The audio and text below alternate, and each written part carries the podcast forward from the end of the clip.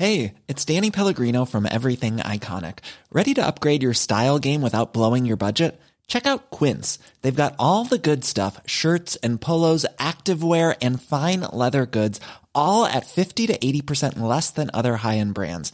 And the best part? They're all about safe, ethical, and responsible manufacturing. Get that luxury vibe without the luxury price tag. Hit up quince.com slash upgrade for free shipping and 365 day returns on your next order. That's quince.com slash upgrade. Bonjour à tous, bienvenue dans Punchline. Nous sommes ensemble pendant trois heures. Au sommaire de l'émission, on va revenir sur l'expulsion suspendue de l'imam Iqiyoussen avec ses nouvelles révélations. Selon nos confrères du JDD, il était fiché S depuis 18 mois. Et puis, on évoquera aussi ce drame lors d'un rodéo urbain à Pontoise. Deux enfants blessés et une fillette entre la vie et la mort. On va décrypter évidemment toute l'actualité avec mes invités. Régis Le Sommier, bonjour. Bonjour. Grand reporter, Benjamin Cauchy, bonjour. Bonjour. Chef d'entreprise et François Bersani, bonjour porte-parole unité SGP Île-de-France. Mais tout de suite, le point sur l'actualité avec Arthur Muriot. Le président américain Joe Biden testé négatif au Covid-19 pour la seconde fois. Après un rebond de positivité le 30 juillet, il avait été contraint de retourner à l'isolement. Je vais bien, a-t-il indiqué aux journalistes. Il a d'ores et déjà quitté la Maison-Blanche pour se rendre dans sa résidence secondaire dans le Delaware. Archie Battersby, un jeune Britannique, est mort à l'âge de 12 ans en état de mort cérébrale. Depuis plusieurs mois, il était au cœur d'une bataille juridique. Ses parents étaient opposés à l'arrêt des soins et avaient épuisé toutes les voies de recours devant la justice britannique et européenne. Les traitements qui maintenaient le jeune garçon en vie avaient fini par être interrompus environ deux heures avant l'heure de sa mort. L'île de Cuba fait face à un gigantesque incendie d'un dépôt pétrolier. La foudre a frappé le site et a entraîné de nombreuses explosions. Elles ont causé la mort d'au moins une personne. 17 sont encore portés disparus. Les autorités font état de 121 blessés. Cuba demande de l'aide aux pays étrangers pour venir à bout des flammes. Nouvelle révélation ce matin dans les colonnes du JDD. Il relate certains propos de l'imam qui rendent difficilement compréhensible la suspension de son expulsion. Et puis surtout, il y a cette révélation. Il ferait l'objet d'une fiche S depuis 18 mois. On revient sur les faits avec Clémence Barbier et on en débat après avec mes invités. Réputé proche des frères musulmans, Hassan Iqiyoussen serait fiché S depuis 18 mois selon une source proche du dossier cité dans le journal du dimanche. Selon nos confrères, L'alerte a été donnée par les services de sécurité intérieure dès 1995. Très rigoureux dans l'application du Coran, Hassani Hussein est connu pour son prosélytisme musulman.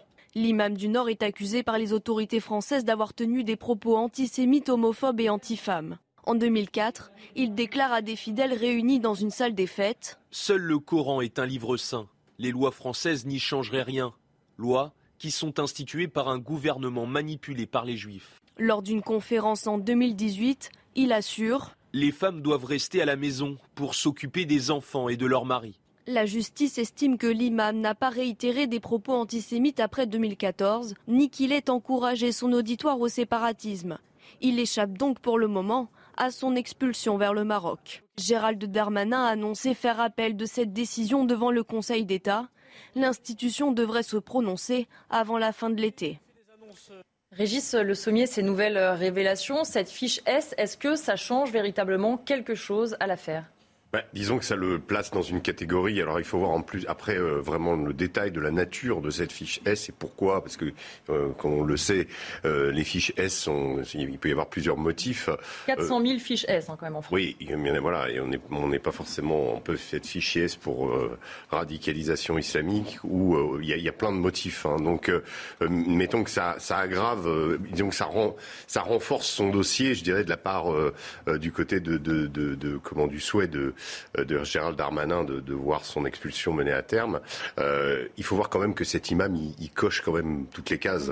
Euh, je veux dire, on le retrouve à tous les, dans toutes les batailles. Dès, 1994, il était à, demander aux jeunes filles, vous savez, il y avait eu le lycée Féderbe à, Lille, de ne pas tirer leur, mm. leur voile pour aller à l'école. Donc après, on le retrouve avec des propos clairement antisémite. Hein, euh, euh, donc il a, il a, il a vraiment dans, dans toutes les, dans tous les domaines euh, le profil d'un, prédicateur euh, affilié aux frères musulmans, avec toute la radicalité que ça, que ça induit.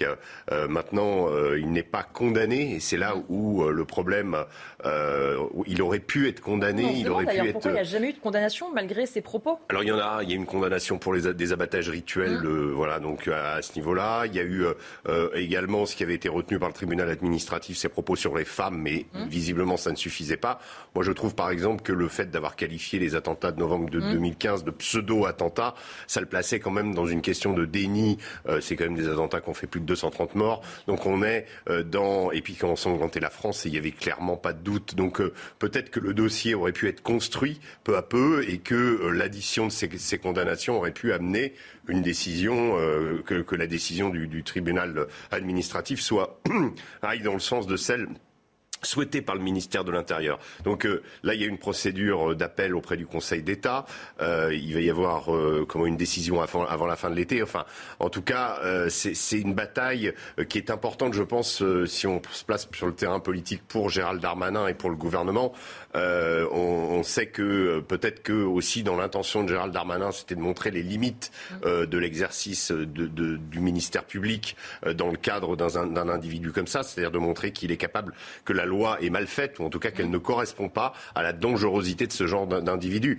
Euh, là, le problème aussi, c'est que même s'il si il coche toutes les cases, euh, il, il n'y a pas non plus euh, de comment dire, euh, euh ce n'est pas un terroriste, mmh. ce n'est pas quelqu'un qui a euh, été euh, en lien avec des gens qui ont projeté des attentats mmh. non plus. Même si c'est l'inspirateur, même si c'est peut-être plus grave dans les faits, mais en, en réalité, il reste quand même très et c'est typique, typique euh, de l'attitude des frères, des frères musulmans, qui, je rappelle, dans leur idéologie, ont euh, d'utiliser tout euh, l'arsenal juridique, législatif d'un pays dans lequel ils sont, de façon à faire avancer la cause. En fait, c'est ce qu'on appelle chez eux l'islam politique, c'est-à-dire essayer justement de se confronter au réel, que, mais la religion, évidemment, comme il le dit lui-même, est supérieure à la loi et que la loi de la République, il dit ça ne changera rien. Évidemment, la, la, la, la charia, c'est au-dessus de tout ça.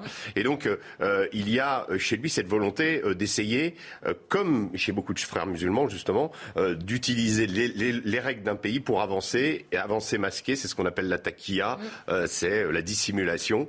mais la cause finale, elle, elle est identique ou presque à celle de Daesh. Voilà. Et justement, on en parlera euh, dans un instant des frères musulmans et pourquoi justement cette idéologie est difficile à combattre parce que, comme vous le disiez, elle flirte avec, avec les limites. On va revenir sur la fiche S François Bersani. On en entend beaucoup parler. Comme le disait Régis, 400 euh, 000 personnes quand même, hein, fiché S. Et c'est un outil, et ça peut-être que les Français ne le savent pas assez, de contrôle, de surveillance euh, pour les services de sécurité, mais ça n'a pas de conséquences directes. C'est pas parce que vous êtes fiché S que vous êtes enfermé ou que forcément vous avez eu une sanction. Vous avez tout dit, Elodie Duchard. Oui, en effet, il y a une mythologie autour de la fichesse. C'est-à-dire que dans l'imagerie maintenant un peu populaire parce qu'on en a beaucoup parlé. On, a, on, peut avoir le sentiment voilà, que suite aux attentats terroristes, euh, le, être fiché S, c'est un, une marque, une marque euh, d'un risque terroriste. Mm. Euh, souvent, on confond du coup avec le FSPRT qui, lui, oui. par contre, est un fichier beaucoup plus précis, le fichier des signalements pour la prévention euh, de la radicalisation à, caractère, à caractère terroriste. Lui, c'est un fichier qui sert vraiment à recenser sur le territoire national les individus qui ont été euh, signalés comme radicalisés. Le, le, fichier S, il faut savoir que vous pouvez en, avoir, en effet avoir tout plein de mouvances qui sont fichées S, de l'ultra-gauche, de l'ultra-droite.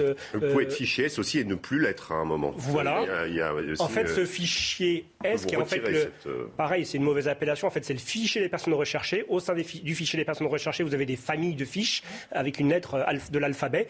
S pour la sûreté de l'État. Mmh. Et en fait, c'est un outil plutôt qui vise à informer les policiers et gendarmes de France lors de contrôles aléatoires, par exemple dans les gares, les aéroports ou sur la voie publique, lorsqu'ils contrôlent Monsieur X ou Monsieur Y, cette personne est inscrite parce qu'il y a soit une surveillance qui est mise en place, mais pas toujours. On l'a vu que sur les 400 000 fiches, mmh. euh, il y a loin d'avoir 400 000 personnes qui sont surveillées physiquement comme ça par des Évidemment. policiers de la, du renseignement intérieur. Donc il faut démythifier le fichier S et de toute façon, eh, on peut être fiché S sans jamais avoir été condamné pour une infraction pénale en lien avec euh, un caractère terroriste. Benjamin Cauchy, je voudrais qu'on revienne notamment sur la décision donc, du tribunal administratif de ne pas expulser cet imam. Elle est motivée parce qu'ils expliquent que cela porterait atteinte de manière disproportionnée à sa vie euh, privée, sa vie familiale. Effectivement, on le rappelle, il est en France, il a 5 enfants, 15 petits-enfants. Est-ce qu'aujourd'hui, on nous explique que quand vous faites votre vie en France, mais que vous tenez de tels propos, et eh ben, en fait, vous n'êtes pas expulsable? Oui, absolument. Et puis j'ai envie de dire, si vous avez envie d'être terroriste, fondez une famille, parce que si vous êtes célibataire, vous serez expulsé. Une fois qu'on a dit ça, retournons plus sérieusement au sujet. Euh, c'est un, c'est un aveu d'échec, effectivement, pour Gérald Darmanin. Mais est-ce que finalement, ce n'était pas aussi quelque part une volonté de sa part, politiquement, de montrer qu'il y avait une limite à l'exercice et d'obliger finalement Emmanuel Macron à retomber dans cette arène et de parler enfin de ces problèmes-là, puisqu'on a bien vu que le projet de loi sur l'immigration euh, va être reporté de deux mois. Au profit d'un grand débat, d'abord. Voilà, on fait un grand débat, on connaît l'histoire. Et donc finalement, M. Darmanin est un peu vexé. Donc est-ce qu'il finalement, il n'obligerait pas Emmanuel Macron à remettre un petit peu les mains dans le cambouis sur ce sujet-là, en pleine période estivale, puisqu'il y a véritablement un, un, problème. Le, la justice doit être rendue évidemment au nom du peuple, mais dans l'intérêt du peuple. Et là, on préfère privilégier, comment dirais-je, la quiétude familiale d'un prédicateur, un prêcheur de haine, plutôt que de s'inquiéter des millions de familles qui pourraient perdre euh, un enfant, un ami, parce que justement ce prédicateur a motivé quelqu'un à prendre les armes.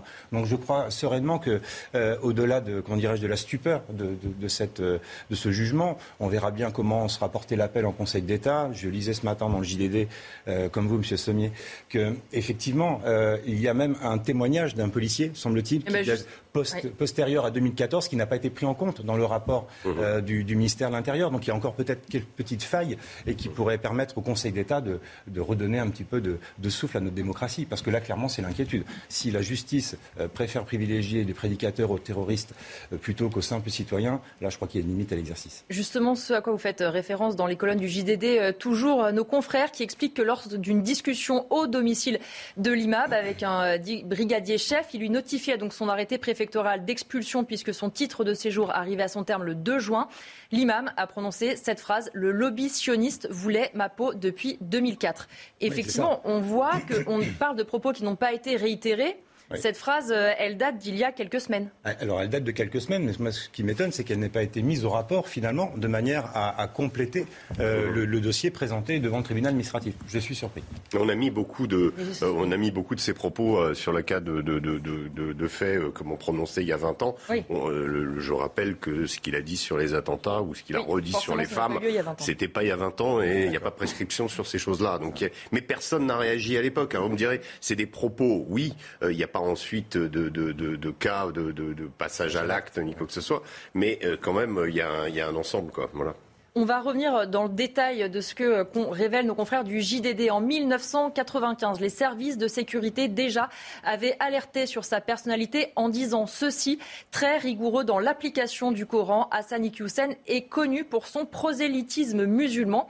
On sait, Régis Sommier, que c'est euh, un imam qui est très suivi sur les réseaux sociaux. Certains de ses prêches font plus de 30 millions de vues.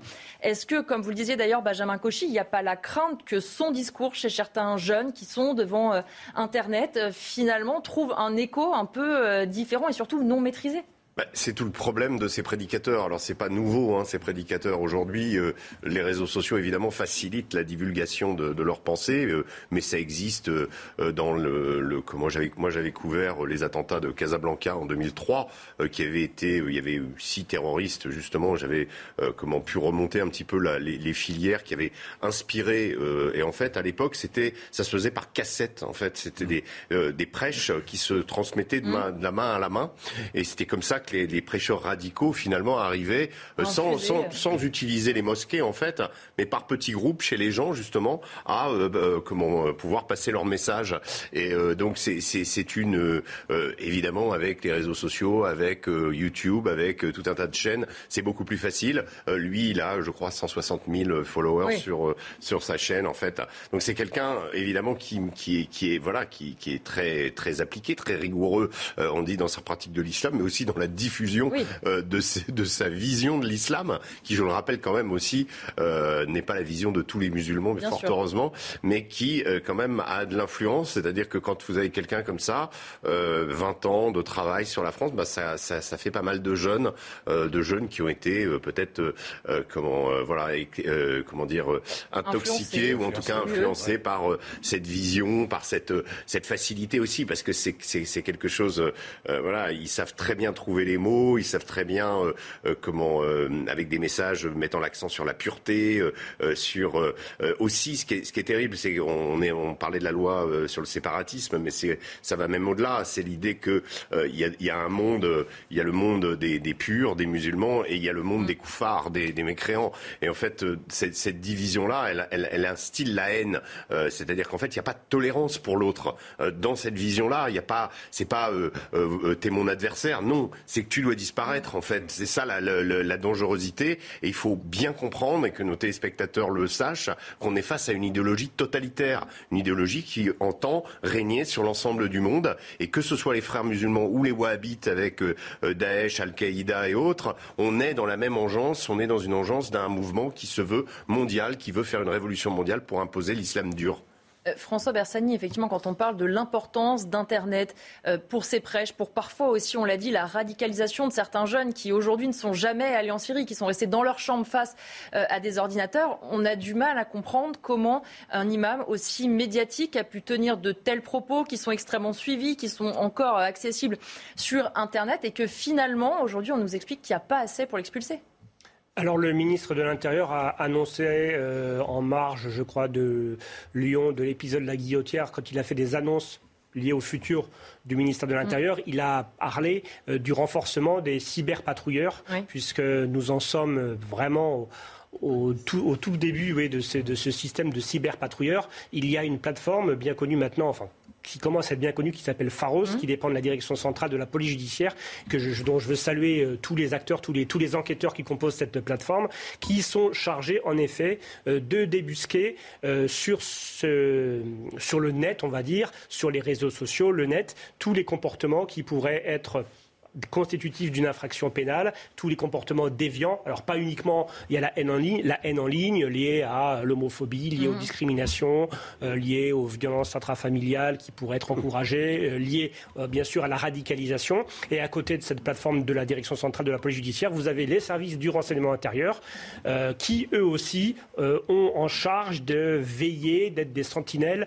mais vous savez que le net, alors là on parle d'une chaîne YouTube, on parle de quelque chose, mmh. c'est pas le darknet, c'est-à-dire que autant aller sur le darknet, c'est compliqué. Sur le, sur le net, il y a aussi de renseignement territorial. Peut-être que là, dans le département du Nord, euh, où était domicilié a priori depuis très longtemps, peut-être que les services du renseignement territorial aussi ont fait remonter. Le problème, c'est que quand le, renseignement territorial fait remonter à son échelon, ça va au niveau préfectoral. Et, là, après, c'est aussi le choix des préfets de faire. Ils filtrent, donc ils, ils filtrent les informations et ils les font ou pas remonter au ministère. Donc peut-être qu'il y a eu, euh, j'en sais rien, peut-être qu'il y a une, une estimation que ce n'était pas encore un danger et que ça restait dans la sphère privée, je n'en sais rien. Mais on, a, on commence à avoir des outils au niveau de la police nationale ou de la gendarmerie qui vont permettre en effet d'aller déceler les pratiques euh, telles quelles. Régis Sommier, après Benjamin Cauchy réagira à d'autres propos. rajouter par rapport à dans, ce combat que mène le, gouvernement contre euh, ces, formes radicales d'un islam dévoyé, il y a quand même il y a, y a des priorités. On l'a vu, euh, c'est 400 000 euh, mm. au fichier S qui sont pas tous euh, islamistes, mais bien sûr, mais on peut pas mettre quelqu'un qui surveille tous ces gens-là, et on peut pas non plus mettre quelqu'un qui, qui, surveille tous les mots utilisés, à savoir parce que la priorité, c'est évidemment la sécurité publique. Donc ça va être l'idée du passage à l'acte où on va essayer de déceler en priorité ceux qui sont tentés ou qui tentent justement par les messages qu'ils laissent de préparer des attentats. Il y a beaucoup d'attentats qui ont été déjoués. Et on a remarqué que là-dessus, on a quand même énormément progressé, dans le sens que euh, la plupart des attentats perpétrés au nom de l'islam radical l'ont été par des moyens assez dérisoires, avec des individus isolés, euh, n'appartenant pas à des groupes, se temps radicalisés, comme on dit sur Internet, justement, précisément, peut-être aussi grâce à ce genre de prédicateurs. Mais si vous voulez, il faut euh, savoir que la priorité, c'est ça. La priorité, c'est évidemment la sécurité publique. Après, ensuite, les messages de haine, bon, voilà, c'est peut-être, je dirais, euh, euh, bon, voilà, ils sont prononcés, ils sont là. Euh, il y a aussi l'idée que dans ces foyers-là, on va essayer d'observer, de regarder sur les comptes Telegram et autres quelles, sont quelle est la nature des échanges pour peut-être aussi surveiller un potentiel passage à l'acte. Donc peut-être laisser aussi cette, voilà, exactement. C'est aussi le, problème, c'est qu'on peut pas, on peut pas tout faire parce que ça demande, à mon avis, trop de moyens. Et les services sont déjà surchargés là-dessus. Ils ont beaucoup, beaucoup progressé dans ce type de surveillance. Hein. Souvenez-vous, pendant, pendant longtemps, c'était, il y avait toujours ces réseaux comment, terroristes avaient une longueur d'avance. Aujourd'hui, mm. c'est quand même largement plus le cas. Benjamin Cauchy, je vais vous faire réagir à d'autres propos, euh, toujours dans les colonnes du JDD. L'imam Iqiyoussen qui aurait tenu ces propos Seul le Coran est un livre saint, les lois françaises n'y changeraient rien lois qui sont instituées par un gouvernement manipulé par les juifs. Deux choses dans cette citation. Premièrement, euh, clairement des propos antisémites. Et au-delà de ça, on sait que pour plus de la moitié des jeunes musulmans, la charia, la loi religieuse, doit passer euh, avant la loi de la République. Une fois de plus, quand on lit ces propos qui s'accumulent depuis plusieurs jours, on se dit ça, c'est un propos aujourd'hui qu'on peut euh, prononcés en France. Ce sont des propos qui sont inadmissibles et euh, je, vous remercie de, repointer euh, le, sujet finalement profond de, cette histoire d'imam. Euh, l'idée, c'est pas d'expulser ou non un imam, c'est mm. d'expliquer aux Français pourquoi les propos qui sont tenus par cet imam sont dangereux pour notre jeunesse et pour notre vivre ensemble. C'est un mot tarte à la crème qu'on entend souvent dans, les, dans, les, dans, la bouche de ceux qui sont prêts à défendre de, les imams de, France et de Navarre et, même d'ailleurs clairement, euh, il est dangereux euh, de, laisser ces prêcheurs évoquer le Coran comme un texte sacré. Euh, le, Coran est pour eux un, un code civil, hum. un code pénal et un code religieux.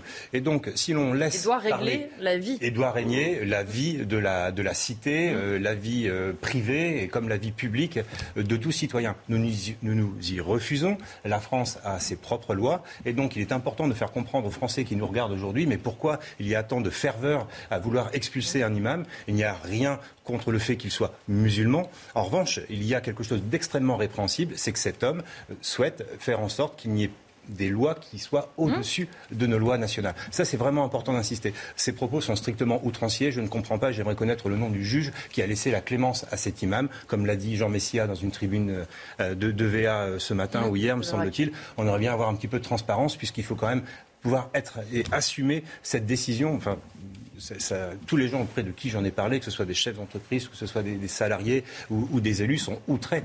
Sont outrés. Et justement, Régis Sommier, euh, d'autres propos, quand tout à l'heure vous parliez de désigner euh, l'ennemi, eh bien l'imam qui disait ceci Notre ennemi, c'est la laïcité, les francs-maçons et les catholiques. Euh, il s'attaque à la fois à une, euh, une valeur républicaine importante qu'est la laïcité, à une autre religion qui sont les. Je veux dire, quand, quand, enfin, ce qui, est, ce qui est quand même assez incroyable, parce que là, là, ça date de quand, ça, ces propos? Ça, c'est 2019, ce que je viens de, vous lire. 2019, donc, euh, donc clairement, il rentre, voilà, c'est des propos qui. On ne peut pas nous dire que ça date de la loi. 20 ans. Et, et, ce, qui est, ce qui est assez étonnant quand même, c'est de, de connaître ces propos aujourd'hui, savoir qu'ils ont été relatés, comment, et, et, et, entendus, écoutés, et qu'il n'y ait pas eu d'action faite sur parce que comme je disais en début d'émission, euh, il coche vraiment toutes les cases. Euh, il y a quand même eu, euh, je sais pas, des, des, comment, des gens qui ont été sur les propos antisémites. Je pense à par exemple à, à, comment à Soral ou Dieudonné qui ont été condamnés, ou même Jean-Marie Le Pen quand il a prononcé. Et, et, ça a été immédiat. Pourquoi des gens comme ça continuent à, à comment peuvent finalement perpétrer des propos comme ça sans qu'il n'y ait pas, il y ait rien qui soit saisi. donc il y a, je ne comprends pas. Hein. oui, c'est à la fois ce qui étonne et c'est aussi ce qui aurait pu permettre sans doute son expulsion plus facile si chaque fois qu'il y a eu ces propos, il y avait une décision de justice. Bien sûr, mais, mais c'est exactement ce qu'on reproche à, au cas euh, comment, euh, instruit par, euh, par Gérald Darmanin, c'est-à-dire que en fait lui-même ne pouvait pas ignorer d'abord ses propos, je pense qu'il les savait, euh, mais ne pouvait pas ignorer que en dehors d'une vague, euh, voilà, de, de, de, comment, de, de, de faits euh, ayant trait à, comment, à des propos sur les femmes qui ont été retenus et des vidéos qui ont été retenues et mm. analysées par le tribunal administratif, aucune, aucun autre, aucun autre grief n'a été retenu. C'est-à-dire donc que la faiblesse du dossier, elle est due au fait qu'il n'y a pas de jurisprudence Enfin, il n'y a pas de, de, de comment euh, de, de, de, dossier. Il y a pas, voilà. Donc c'est quand même étonnant qu'avec ça, euh, le gouvernement ou alors le, gouvernement ou le euh, a failli n'a pas n'a pas su réagir au moment où il fallait, ou alors peut-être que on se contente d'entendre ce genre de choses. Mais voilà, on, on, on semble découvrir quelque chose, alors qu'au moment où ces propos ont été prononcés, il aurait fallu agir. Justement, vous disiez, il coche toutes les cases. Je reprends vos expressions. On va voir ses propos sur les femmes, toujours dans le JDD. Les femmes doivent rester à la maison pour s'occuper des enfants et de leur mari. Et vous le disiez, Régis, il fait aussi partie de ceux qui avaient incité de jeunes élèves à refuser de retirer le foulard islamique au lycée Fédère-Balil en octobre 1994. Euh, François Bersani, c'est une vision de la société, de la place des femmes, de la place de l'autre euh, qui choque. Et une fois de plus, on se dit, il y a peut-être des jeunes garçons qui entendent ces propos, qui s'y retrouvent et quelle vision la société y diffuse. Alors je ne connais pas la sociologie de l'auditoire, euh, l'auditoire habituel de, de, l'imam. Pour compléter ce que disait Régis, euh, en fait, euh, certes, l'État aurait peut-être pu aussi faire des signalements au titre de l'article 40 auprès du parquet, mais c'est aussi étonnant qu'aucune association qui d'habitude sont assez promptes à déposer des plaintes. Euh, je ne critique pas, mais des associations soit féministes pour défendre les femmes, mm.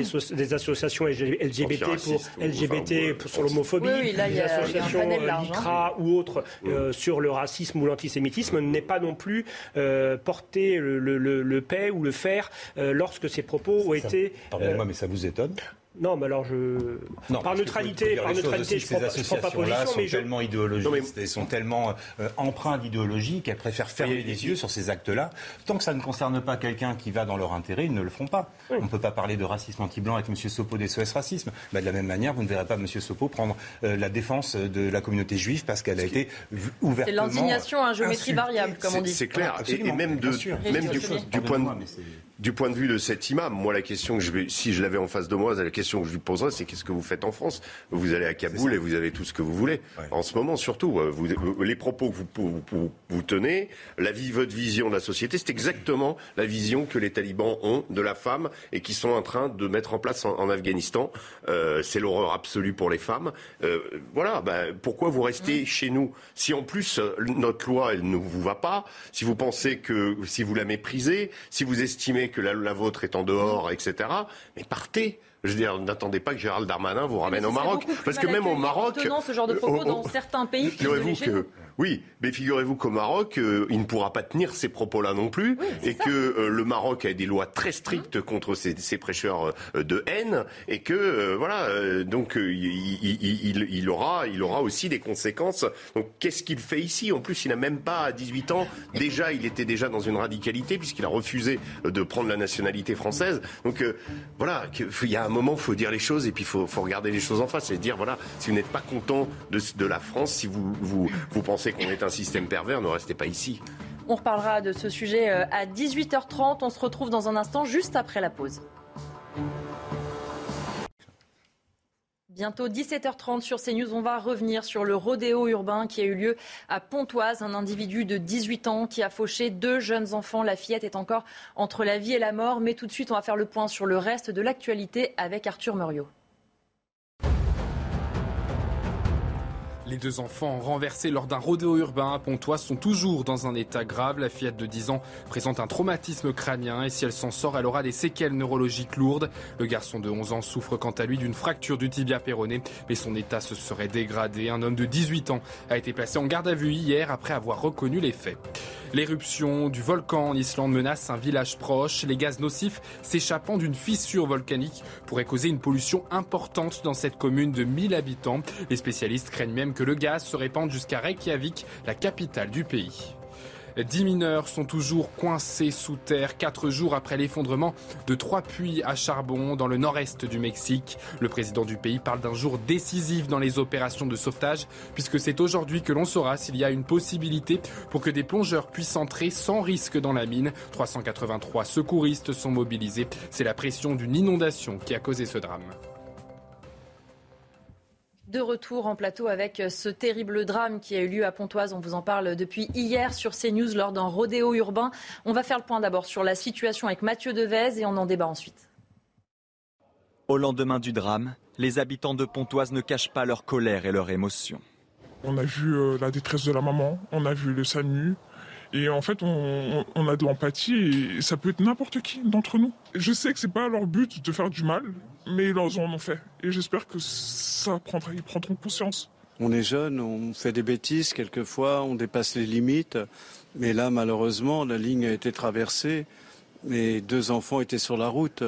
Les deux enfants, une fille âgée de 11 ans et un garçon de 10 ans, sont grièvement blessés. La fillette a été admise dans cet hôpital parisien. Elle souffre d'un traumatisme crânien avec des séquelles neurologiques. Le garçon, lui, a une fracture du tibia péroné. Ils ont été percutés après un rodéo urbain, une conduite acrobatique dangereuse et illégale. Ce n'est pas un sport, c'est un danger, c'est un délit, ça peut même devenir un crime. Et à ce moment-là, je crois qu'il faut recentrer le débat et faire en sorte que les victimes, une nouvelle fois, les victimes soient placées au premier plan de notre société. Depuis 2018, la loi prévoit des peines pouvant aller jusqu'à 5 ans de prison pour les auteurs de rodéo urbains. Benjamin Cauchy, dans ce sujet de Mathieu Devez, on a entendu euh, une maman, une habitante du quartier dire ils ne veulent pas te faire de mal, etc. Est-ce qu'il est temps aussi quand même que ces délinquants comprennent que c'est pas un sport aussi, comme on l'a entendu, et qu'on peut faucher euh, des vies d'enfants, et pas que d'enfants d'ailleurs? Les, les, personnes qui pratiquent les, les rodeux urbains ont dans leur quotidien des amis qui sont potentiellement dealers au coin de la cage d'escalier et qui ont simplement des rappels à la loi. Il y a des malversations à, peu près partout. Vous avez des voitures qui brûlent régulièrement dans ces quartiers. Vous avez des feux de poubelle. Vous avez le mobilier urbain qui est abîmé. Vous avez une école l'année dernière à Champigny-sur-Marne mmh. qui était attaquée. Que voulez-vous Aujourd'hui, il y a un sentiment d'impunité partout. Donc euh, on, peut, on peut pleurer, euh, effectivement, et c'est ce que tout le monde fait, évidemment, face au drame que, qu'essuie cette mmh. famille dans, dans, ce quartier. C'est une horreur absolue.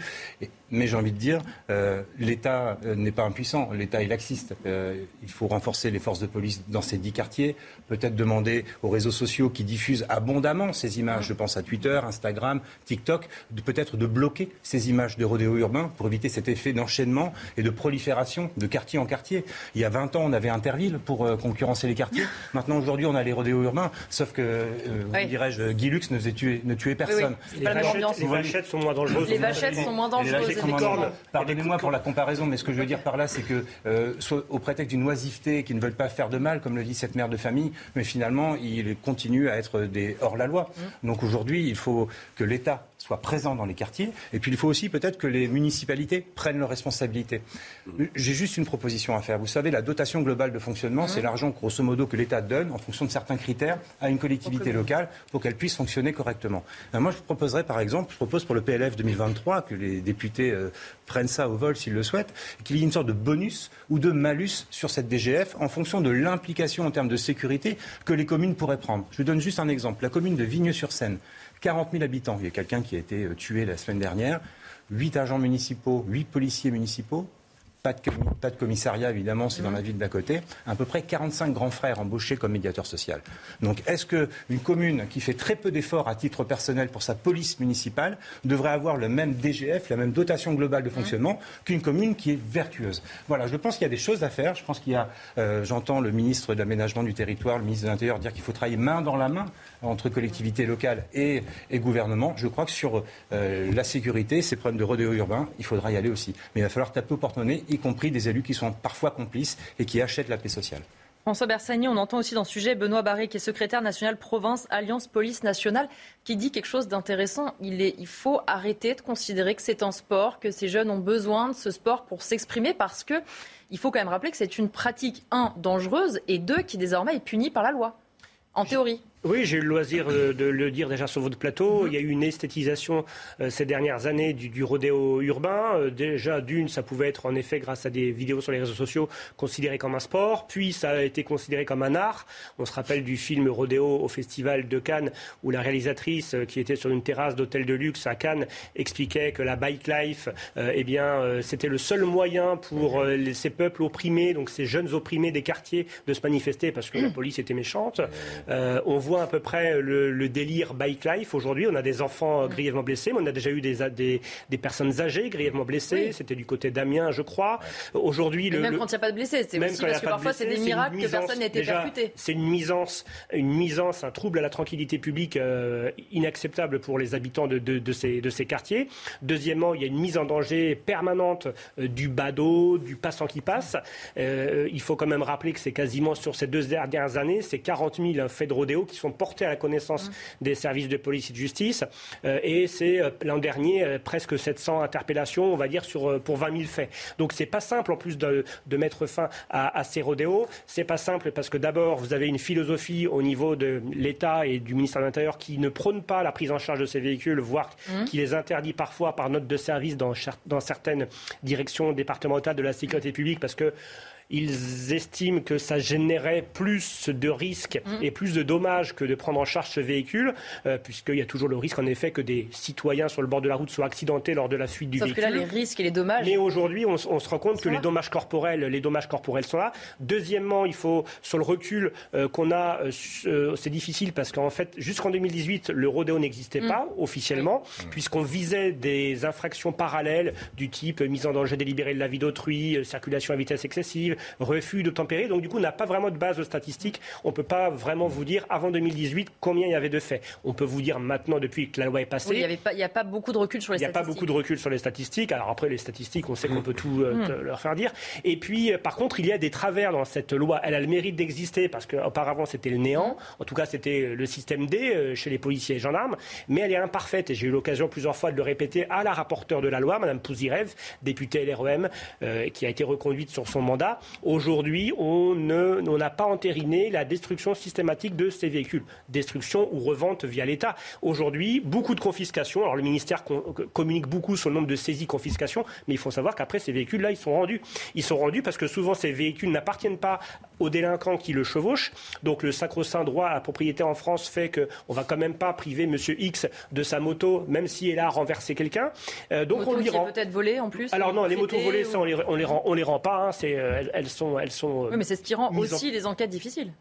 Alors, c'est pas le gros, euh, c'est comme les poissons volants, c'est pas la majorité de l'espèce. La, plupart des motos sont pas volées. La plupart des motos soit appartiennent à l'idiot qui est dessus, euh, soit elles appartiennent à un copain, un grand frère. Enfin, j'en passe des meilleurs. Donc nous, l'idée, c'est de d'éloigner de la cité entre guillemets ces engins, et il faut en effet les détruire. Alors, ça, ça, ça apportera ou pas euh, des effets, mais en tout cas, celui qui va prêter inconsidérément son deux roues en sachant pertinemment qu'il ne va pas servir à aller cueillir des fraises dans un champ, eh bien, eh bien, il devra retravailler un petit peu pour se repayer éventuellement un, nouveau deux roues. Mais il faut une action forte de l'État. Enfin, euh, sur ce qui est de la réponse pénale, là c'est le vieux serpent de mer que tout mm. syndicaliste policier euh, vous amène sur le plateau, quel que soit le thème du plateau. Euh, en effet, le rodéo est puni d'un an d'emprisonnement. Mm. je n'ai pas vu depuis 2018 de peine prononcée. Hein à hauteur d'un an d'emprisonnement ou les 15 000 euros d'amende. 15 à 75 000 euros d'amende. Alors déjà, même la, partie basse des 15 000, je ne l'ai jamais vue. Donc il y a toujours aussi ce problème, faire de la loi mais ne pas l'appliquer. Euh, au niveau de l'évaluation des politiques publiques, il faut se poser la question, à quoi sert de légiférer À quoi sert de prévoir un quantum de peine qui est écrit Alors on parlait de livre saint. Euh, nous, notre livre saint pour la police nationale de gendarmerie, c'est le code pénal avec mmh. euh, toute la liste des infractions. Si on met dedans des peines qui ne sont jamais appliquées, quelle est l'utilité de ce petit livre rouge? Je ne parle pas de celui de Mao, mais pour faire de la géopolitique, mais là je parle du, code pénal. On va écouter euh, un son justement de Benoît Barret, secrétaire national province Alliance Police Nationale, sur les moyens qu'ont les forces de l'ordre pour tenter de répondre à ce phénomène des rodéos urbains. Et puis, on se rend compte que depuis 2018, euh, il y a 30% de plus euh, de rodéos qui ont été commis en France, 30%. Il y a quasiment 10 000 rodéos en 2020 hein, connus euh, en France. autant vous dire que le phénomène est extrêmement important. Ben, ce qu'il faut déjà, d'une part, c'est repermettre à l'autorité d'avoir toute attitude pour mettre fin à ce délit qui est grave. Aujourd'hui, en France, effectivement, le policier ne peut pas, et notamment en province, ne peut pas poursuivre les auteurs de rodéos. La première chose qu'on demanderait au ministre de l'Intérieur, c'est faire en sorte de restaurer l'autorité des policiers et faire en sorte que les courses-poursuites soient possibles en faisant en sorte également que la responsabilité des policiers ne soit pas systématiquement mise en cause. Ça, c'est la première chose qu'on dirait au ministre de l'Intérieur. Mais je pense que le ministre de l'Intérieur est largement au courant euh, de ce débat.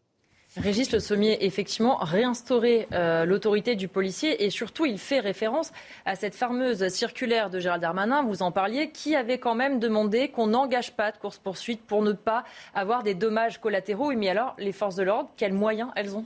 Bah, c'est un peu, euh, c'est un peu le constat d'échec a, priori, parce que en fait, ce qui se passe, c'est que quand on a déjà vu dans le cas de, d'émeutes urbaines que les, les, émeutes ont été déclenchées justement mm. par la mort d'un, d'un, comment de jeunes, de, jeunes qui étaient voilà qui tentaient d'échapper à la police. C'était assez systématiquement le cas d'ailleurs. Il y avait une, une époque où les émeutes urbaines étaient déclenchées par ça. Mm. Aujourd'hui, on se rend compte que les émeutes urbaines, on l'a vu à Limoges, elles peuvent être déclenchées par des types qui veulent pas payer euh, leur addition à la suite d'un dîner.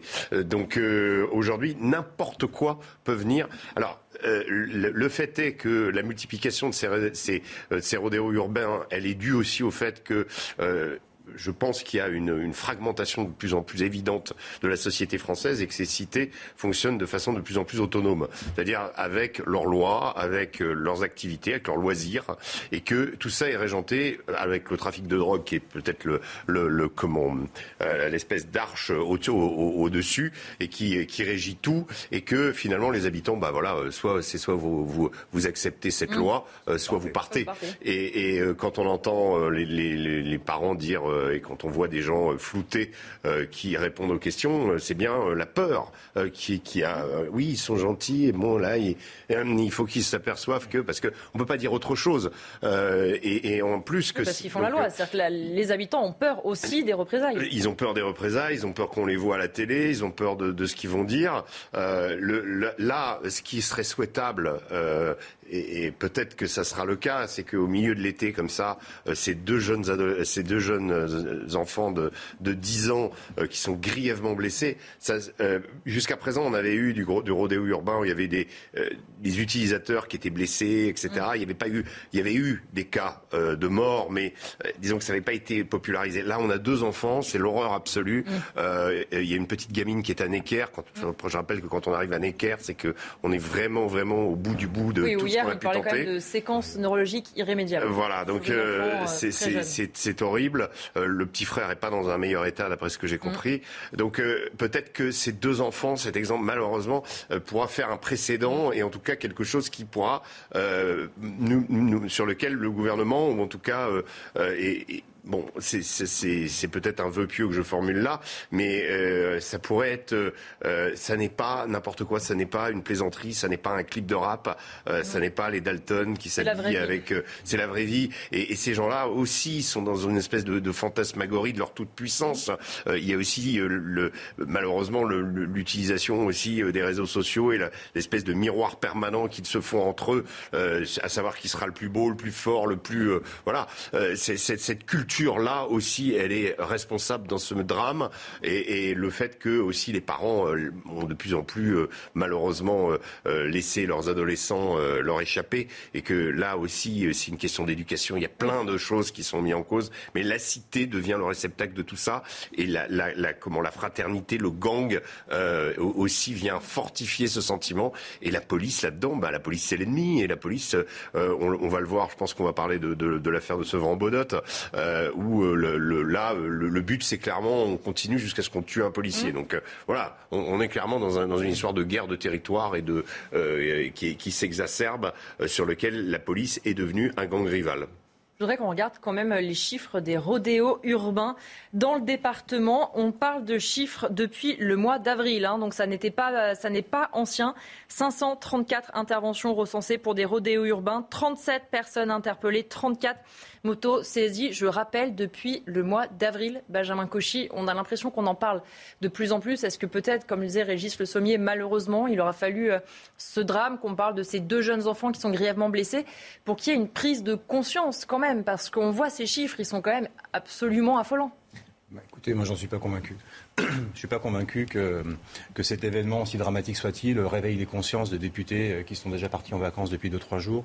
Je ne suis pas convaincu que M. Darmanin ait mis ça sur, son, sur sa pile de dossiers prioritaires, malheureusement. Normalement, c'est la priorité du préfet de police, en tout cas, de Paris, Laurent en, En, attendant, euh, en, attendant, je pense que tant que euh, les, peines ne seront pas encourues de sanctions. Euh, les policiers ne seront pas seulement des ennemis, mais des dindons de la farce. Mmh.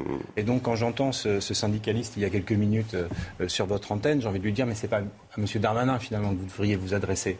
Mais c'est à M. Dupont-Moretti.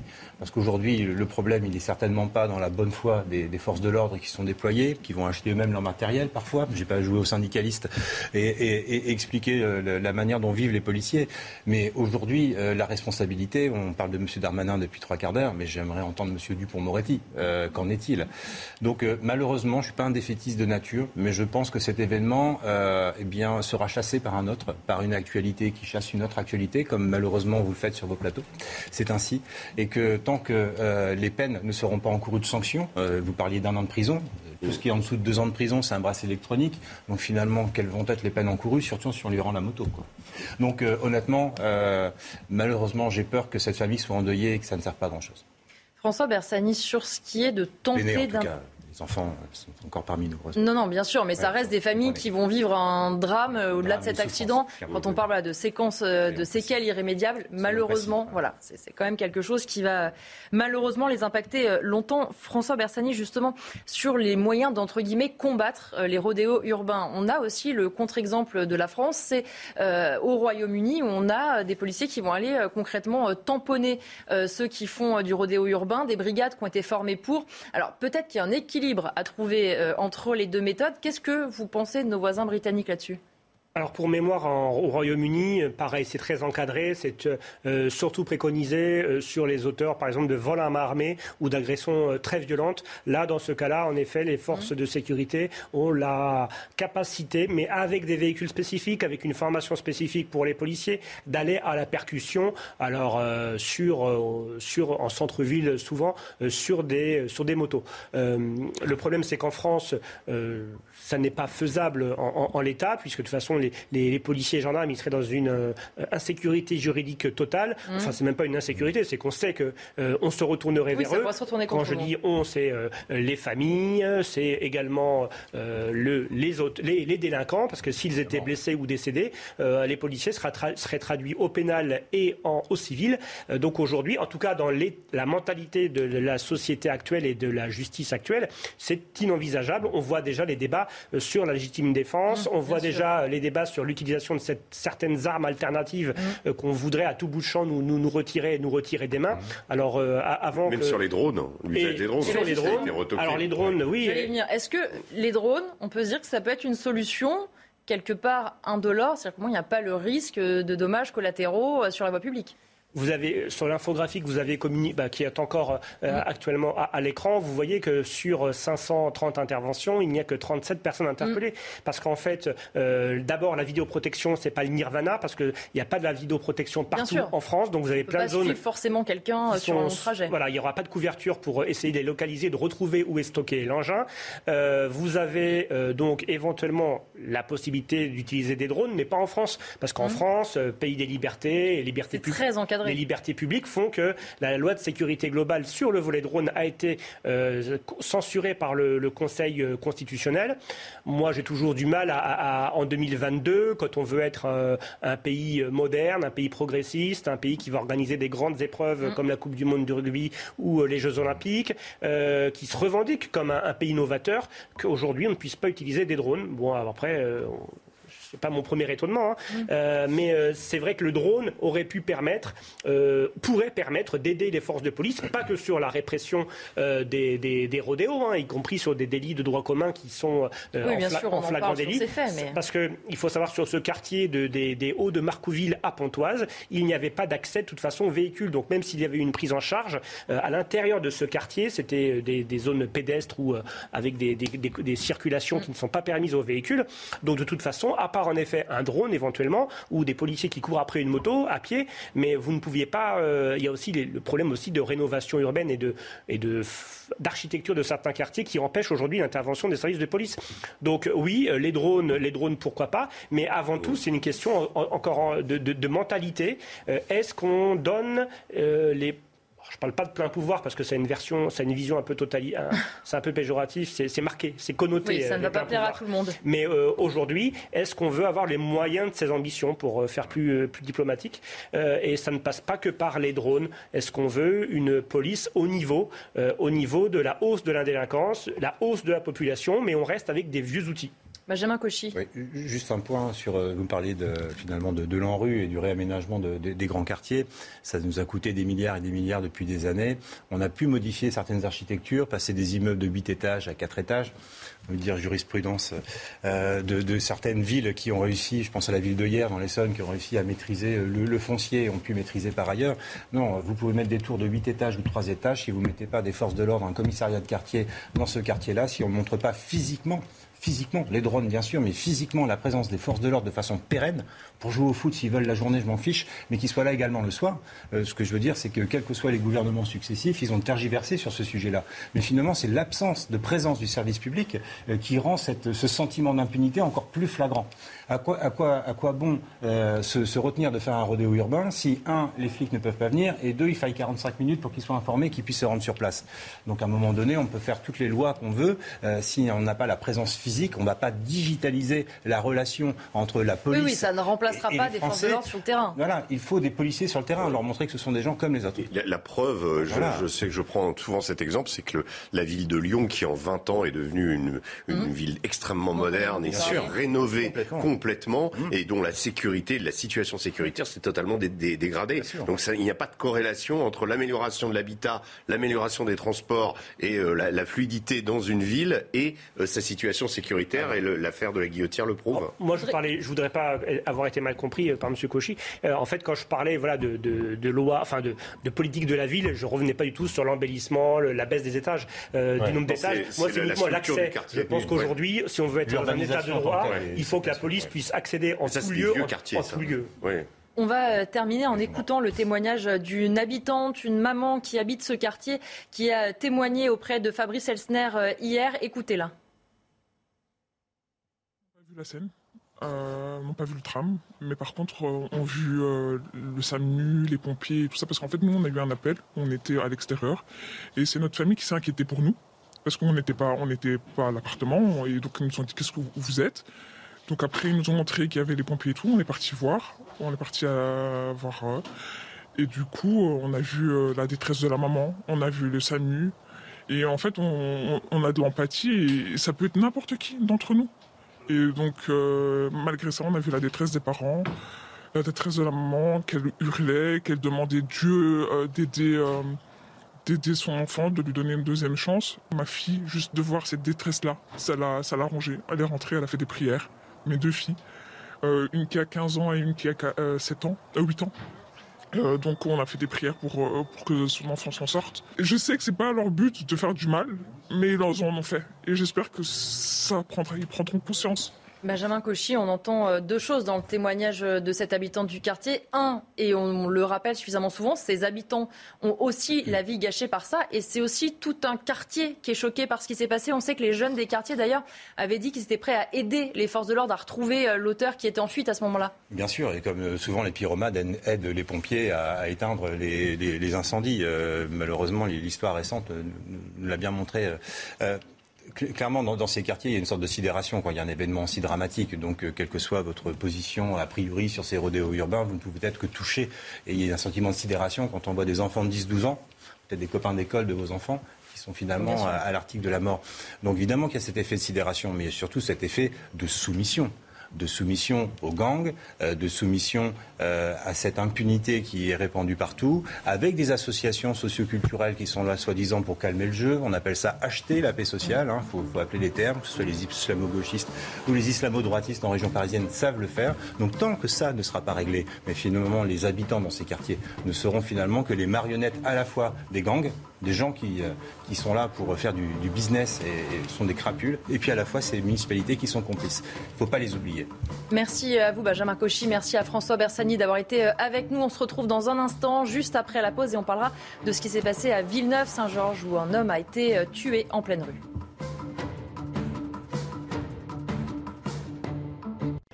Bientôt 18h sur CNews. On continue à débattre de l'actualité avec mes invités, notamment qui nous ont rejoints. Thierry Mariani, bonjour. Bonjour. Député européen Rassemblement National. Marion Pariset, bonjour.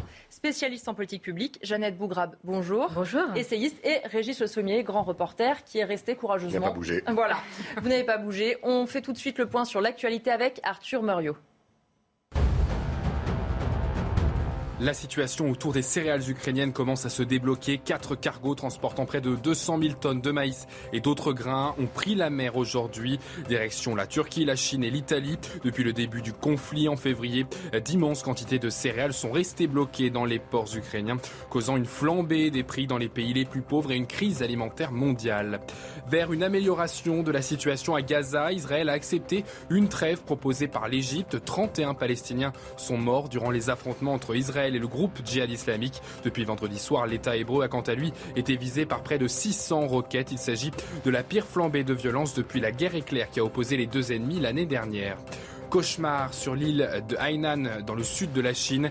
Plus de 80 000 touristes sont bloqués après la détection d'un cas de Covid. Conséquence, les autorités ont annulé tous les vols et trains en partance et à destination de cette île prisée par les surfeurs. S'ils veulent partir, les voyageurs devront présenter 5 tests PCR négatifs au cours des 7 derniers jours. L'espoir de sauver le beluga se trouvant dans la Seine à 70 km de Paris est de plus en plus mince. Il ne s'alimente toujours pas et présente des signes d'une maladie. Des vitamines lui ont été administrées. Le cétacé de 4 mètres de long se trouve toujours dans une écluse du fleuve. Un homme a été euh, tué en pleine rue vendredi à Villeneuve-Saint-Georges. On vous en parlait dès hier sur l'antenne de CNews. On va faire le point d'abord sur le déroulé euh, des faits et sur l'enquête avec Sandra Chiombo.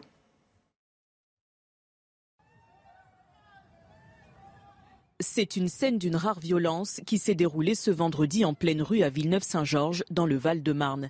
Il est 20h quand une dispute éclate entre deux hommes situés près de la mairie.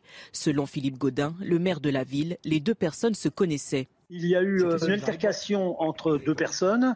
Euh, évidemment, il y a une personne qui est décédée et l'autre personne a pu être euh, appréhendée très rapidement. Ces deux personnes discutaient, se sont rapprochées, discutaient et puis évidemment le ton est monté.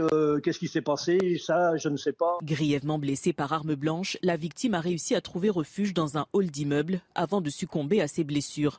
La police dénonce une augmentation des violences de rue et demande une réponse forte des autorités passe pas euh, euh, quelques jours sans qu'on ait euh, ce type de violence avec armes et, et, de façon répétée. Donc ça, devient compliqué. Euh, on le dit, on le répète. Hein, la seule chose qui pourra euh, éventuellement euh, décourager certains individus de, de procéder de procéder de la sorte, bah, c'est tout simplement une réponse pénale à la hauteur. Le suspect interpellé ce samedi était en état d'alcoolémie et probablement sans domicile fixe, selon nos confrères de Valeurs Actuelles.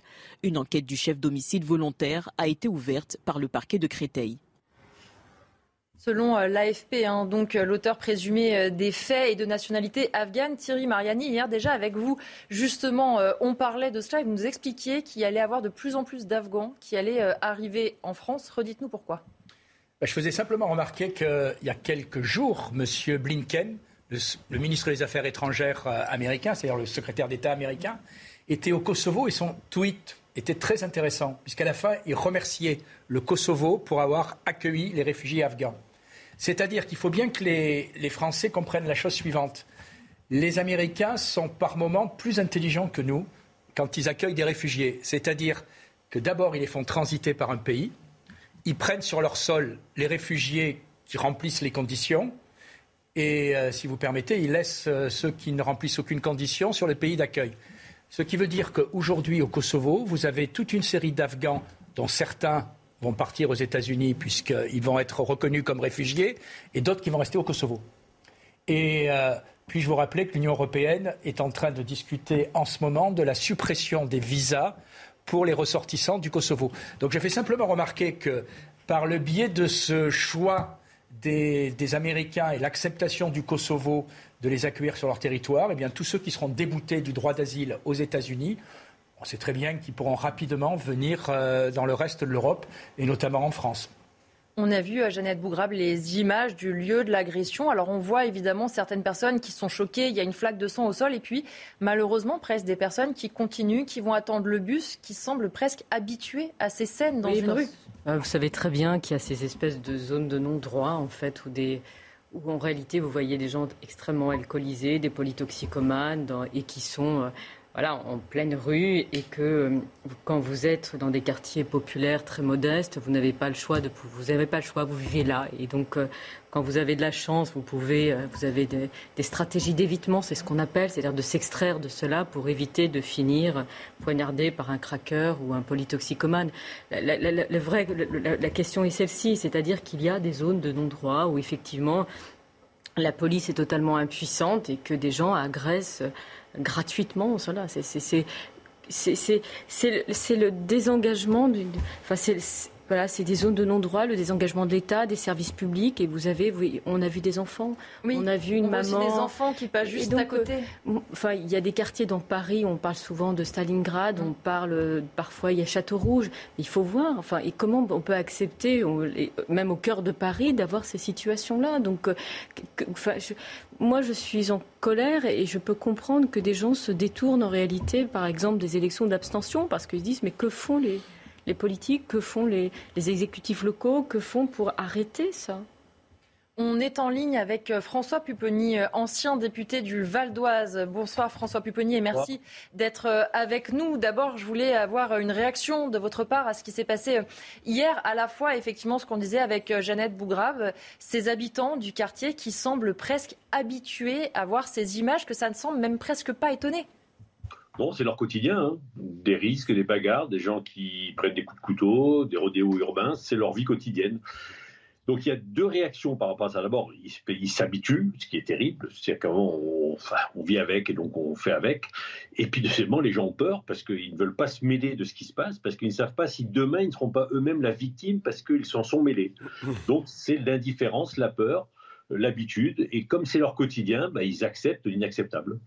On a entendu euh, dans le sujet qu'on a diffusé au début de, cette partie un syndicaliste policier demander des mesures, des sanctions plus fortes. Mais est-ce qu'il ne faut pas quelque chose de plus structurel? C'est-à-dire qu'en fait, il faut s'attaquer, et on le dit depuis des années, au trafic aussi qui gangrène ces quartiers. Ce n'est pas un incident comme ça euh, qui est totalement indépendant du reste.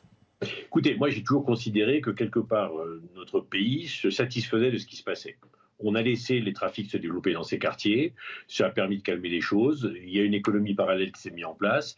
Et vous savez, des, jeunes qui se font tuer en, banlieue, ça arrive régulièrement et ça fait rarement la une des journaux. Voilà, donc on sait, on, a laissé faire. je pense qu'on a une, plus une, part de responsabilité collective. On a laissé faire. Maintenant, comment arrêter ces trafics? Euh, Là, c'est des moyens qui sont euh, inimaginables à mettre en place parce que c'est gangréné de partout et donc euh, il faut une, volonté politique exceptionnelle et ensuite des moyens hors normes mettre en place partout.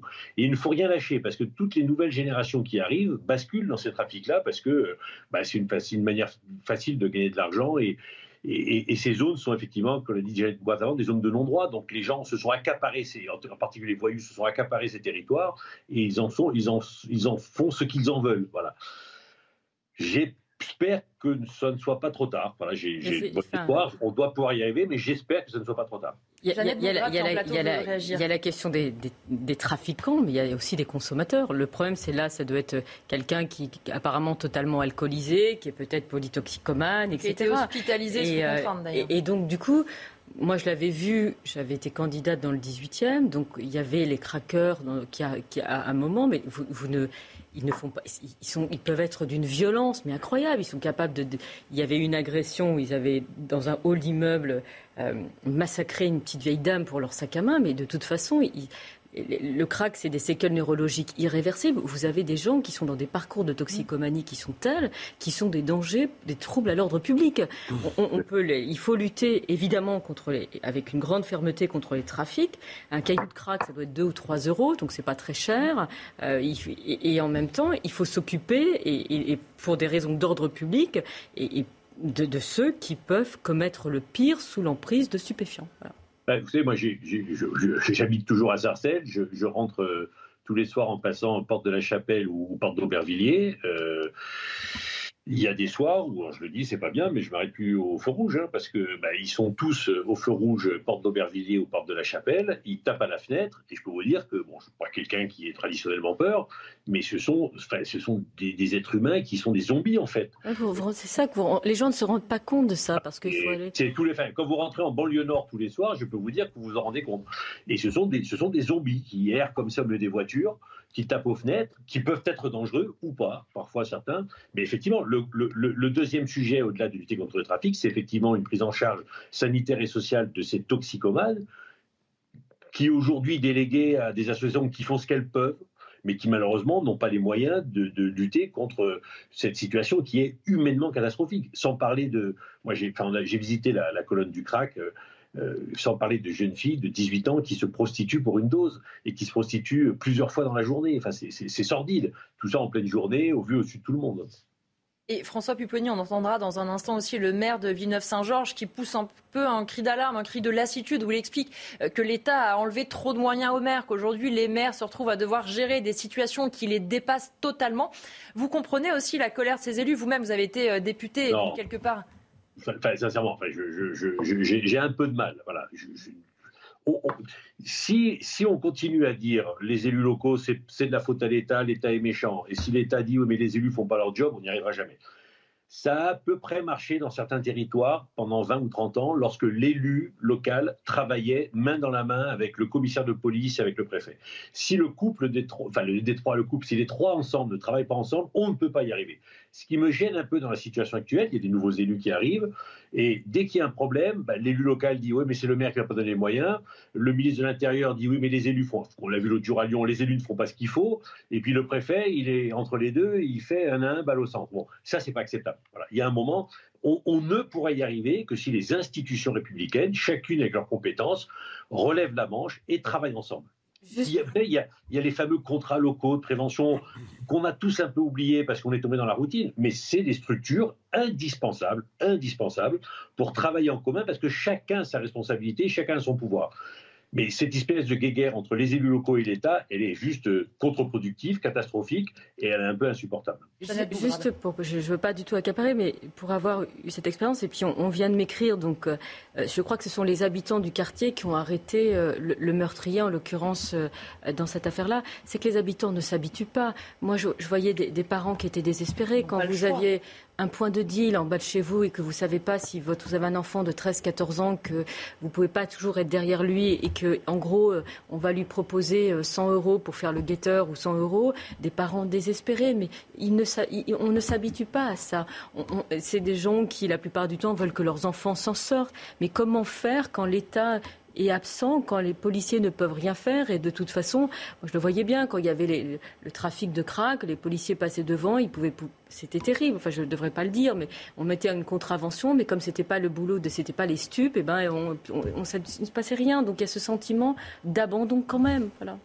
Euh, François Pupponi, euh, évidemment, on le disait, régler ces problèmes, ça demande beaucoup de moyens, mais est-ce qu'il y a quand même la volonté politique, selon vous, de se dire maintenant, euh, ces quartiers, ces villes-là, il faut les récupérer et ça va passer euh, par une, réflexion qui touche tous les domaines, le trafic, l'urbanisme, etc.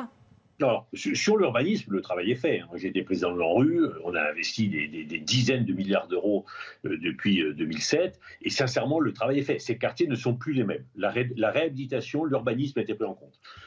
ce qui n'a pas été pris en compte, c'est que parallèlement à ce travail sur l'urbain, on n'a pas mis en place une vraie politique de sécurité pour ces territoires. Voilà, ça c'est le gros loup. Et on n'a pas mis en place une politique de sécurité pour ces territoires, et on n'a pas mis en place une politique de d'attribution de logements efficace pour ces territoires. C'est-à-dire qu'on a continué à envoyer les plus pauvres dans ces quartiers. Voilà, donc on a, on a tout rénové, on a fait ça plutôt bien et intelligemment, et malheureusement, on continue à ghettoiser le ghetto et la sécurité ne suit pas. Donc s'il n'y a pas une politique qui, qui, allie les trois aspects, la rénovation urbaine, mais c'est fait, et ça continue l'attribution de logements pour éviter la ghettoisation et, assurer un peu de mixité. Et troisièmement, une politique de sécurité, parce que vous ne ferez jamais de mixité sociale dans ces quartiers si les classes moyennes que vous voulez y loger n'ont pas de sécurité pour eux ou pour leurs enfants. Donc tout est lié. Et malheureusement, malheureusement, notre pays n'arrive pas à conjuguer en même temps ces trois politiques. Et, c'est, là, pour le coup, c'est un manque de volonté politique. Ça arrange tout le monde de mettre les pauvres toujours dans les mêmes quartiers. Et puis la police, pas parce qu'on est pauvre qu'on devient délinquant, c'est ça. Non, non, non, non je dis pas ça. N'y a pas d'ambiguïté. Dans ces quartiers, on, pourra, on peut y arriver si effectivement on permet aussi, on y attribue des logements à des gens qui travaillent. Voilà. Et quand les gens n'ont pas, n'ont pas de travail, je dis pas qu'ils sont beaux, mais ils peuvent plus facilement basculer dans certains trafics. Bien entendu qu'il n'est pas question pour moi de stigmatiser les populations en fragilité. Mais ils sont plus facilement, les, enfants en particulier, captifs par rapport au trafic que d'autres. Voilà. Et donc il faut de la mixité pour éviter, mais, mais par contre, il y aura toujours de la délinquance parce que bah, la délinquance existe. Et s'il n'y a pas parallèlement à ça une politique de sécurité, on n'y arrivera pas. Donc on ghettoise le ghetto, on n'assure pas la sécurité, et après on s'étonne qu'il y ait à la fois des trafics et qu'à la fois les réseaux liés à l'islam radical s'y implantent. Ben non, c'était logique que quand on Juste pardonnez-moi, c'est que oui, après on va vous libérer. toutes mes excuses pour pour un c'est que pour, avoir connaître, bien les sujets, c'est que on, dit le problème, c'est que les familles veulent de la discipline. Les, parents, la plupart du temps de, familles maghrébines, ne veulent pas que leurs enfants. Le problème, c'est qu'aujourd'hui, on a laissé, et c'est le grand drame, aux imams le soin de faire de aux associations religieuses, le soin de faire de l'aide aux devoirs, les études. En gros, c'était soit tomber dans le deal, soit effectivement aller à l'école coranique, où au moins les parents disaient ils vont pas faire de bêtises, ils vont comme ça euh, faire leurs devoirs, etc. Il y avait l'idée que quelque part, certains élus l'ont fait, c'est-à-dire on, met le quartier, euh, on se dit que l'imam va régler les problèmes de sécurité et on, le sait très bien, pour pas citer euh, certaines villes, euh, je n'ai pas envie de le faire. Et on se souvient qu'au moment des émeutes dans les, banlieues, on a, fait appel aux imams. Pour, voilà. Et donc c'est terrible parce que les familles ne veulent pas que leurs enfants tombent dans, dans les trafics, donc ils se disent la religion va les mettre, vont les mettre parce que l'école n'est pas nécessairement présente. Voilà. Alors là, je peux, moi, je peux en témoigner. Les réseaux liés à l'islam radical ont très bien compris cela. Et donc, ils proposent aux familles du soutien scolaire de très haute qualité, de, très bonne qualité, lié bien entendu à l'apprentissage aussi du Coran et de la langue arabe, mais il y a aussi les maths, il y a l'anglais, il y a le français, il y a tout. Et ça se passe très bien. Et ils sont très compétents et il s'occupe de familles dont les communes ne s'occupent plus. Parce que les communes, elles s'occupent souvent des familles les plus défavorisées. Elles proposent du soutien scolaire dans les maisons de quartier, etc. Mais les familles des classes moyennes, ces familles de, travailleurs, eux, on s'en occupe pas trop parce qu'on dit, bah, ils ont les moyens, donc ils se débrouillent. Et bien là, les réseaux liés à l'islam radical proposent à ces familles-là de l'encadrement et du soutien. Et ça marche. Et, et, pas que les familles musulmanes d'ailleurs. Et ça marche. Et donc, effectivement, ces réseaux-là ont comblé un manque des institutions républicaines. Et c'est une réalité. Et ils occupent, mais moi je peux en témoigner, très très bien le terrain. Alors effectivement, et, nous on avait parfois des délinquants qu'on n'arrivait pas à gérer. Et ben, lorsqu'il était pris en main par l'imam, en six mois, il posait moins de problèmes. Alors je dis pas que tout était réglé, parce qu'après il pouvait l'utiliser autrement. Mais oui, et donc les familles, ben, elles voient bien qui est là pour s'occuper des problèmes et qui n'est pas là. Et on arrive à la situation d'aujourd'hui, donc à la fois des trafics, des réseaux, et la République qui recule. Régis Le Sommier aussi, voulez vous interroger? Non, en fait, moi, ce que je voudrais, enfin, en parallèle à ça, revenir un peu sur le sujet euh, qui nous concerne, en tout cas sur cette, cette agression, et puisque euh, l'individu, euh, l'individu est d'origine afghane, je, voudrais quand même aussi parler de, de, ce qu'on appelle, moi, ce que j'appelle le, bout de la route. C'est-à-dire qu'en fait, euh, euh depuis, euh, c'est pas nouveau, hein, je, rappelle qu'il y, a presque un an, les talibans ont repris le pouvoir en Afghanistan et que, euh, à la suite de cette prise de pouvoir, il y a eu un flot d'Afghans, euh, un nouveau flot de migration afghane vers l'Occident essentiellement, vers, l'Inde, vers, le Pakistan et vers l'Iran également. Mais si vous voulez, on, retrouve en fait moi, je connais bien l'Afghanistan. J'ai beaucoup discuté avec des Afghans qui voulaient euh, venir en Europe. Et en fait, je me suis rendu compte d'une chose, c'est que ils veulent pas. Certains nous disent, oui, j'aimerais bien venir en France, mais en réalité, c'est en Angleterre qu'ils veulent aller. Mmh. Euh, c'est leur, leur, situation quand ils atterrissent en France ou en, ou en Allemagne, par exemple, pour eux est, est juste transitoire parce que l'objectif c'est l'Angleterre. Et j'ai même rencontré là-bas là-bas un jeune Afghan qui avait appris le français parce qu'il est resté deux ans à errer euh, à Calais. Il a appris le français et il est finalement il s'est résigné. Il est, il est retourné en Afghanistan. Euh, ce que ce que je veux dire, c'est quand je dis le, le bout du, le bout de la route, pourquoi? Parce que ne pouvant pas aller en Angleterre, bien souvent, il reste sur notre territoire en errance comme ça et il se retrouve dans des évidemment dans des lieux où euh, euh, eh bien il y a de la drogue. Il y a, on, a, vu des cas de, migrants clandestins qui tombaient euh, dans la drogue, dans la dépendance, parce qu'ils cohabitaient justement. Even when we're on a budget, we still deserve nice things. Quince is a place to scoop up stunning high-end goods for 50 to 80% less than similar brands. They have buttery soft cashmere sweaters starting at $50, luxurious Italian leather bags, and so much more. Plus, Quince only works with factories that use safe, ethical, and responsible manufacturing. Get the high-end goods you'll love without the high price tag with Quince. Go to quince.com/style for free shipping and 365-day returns.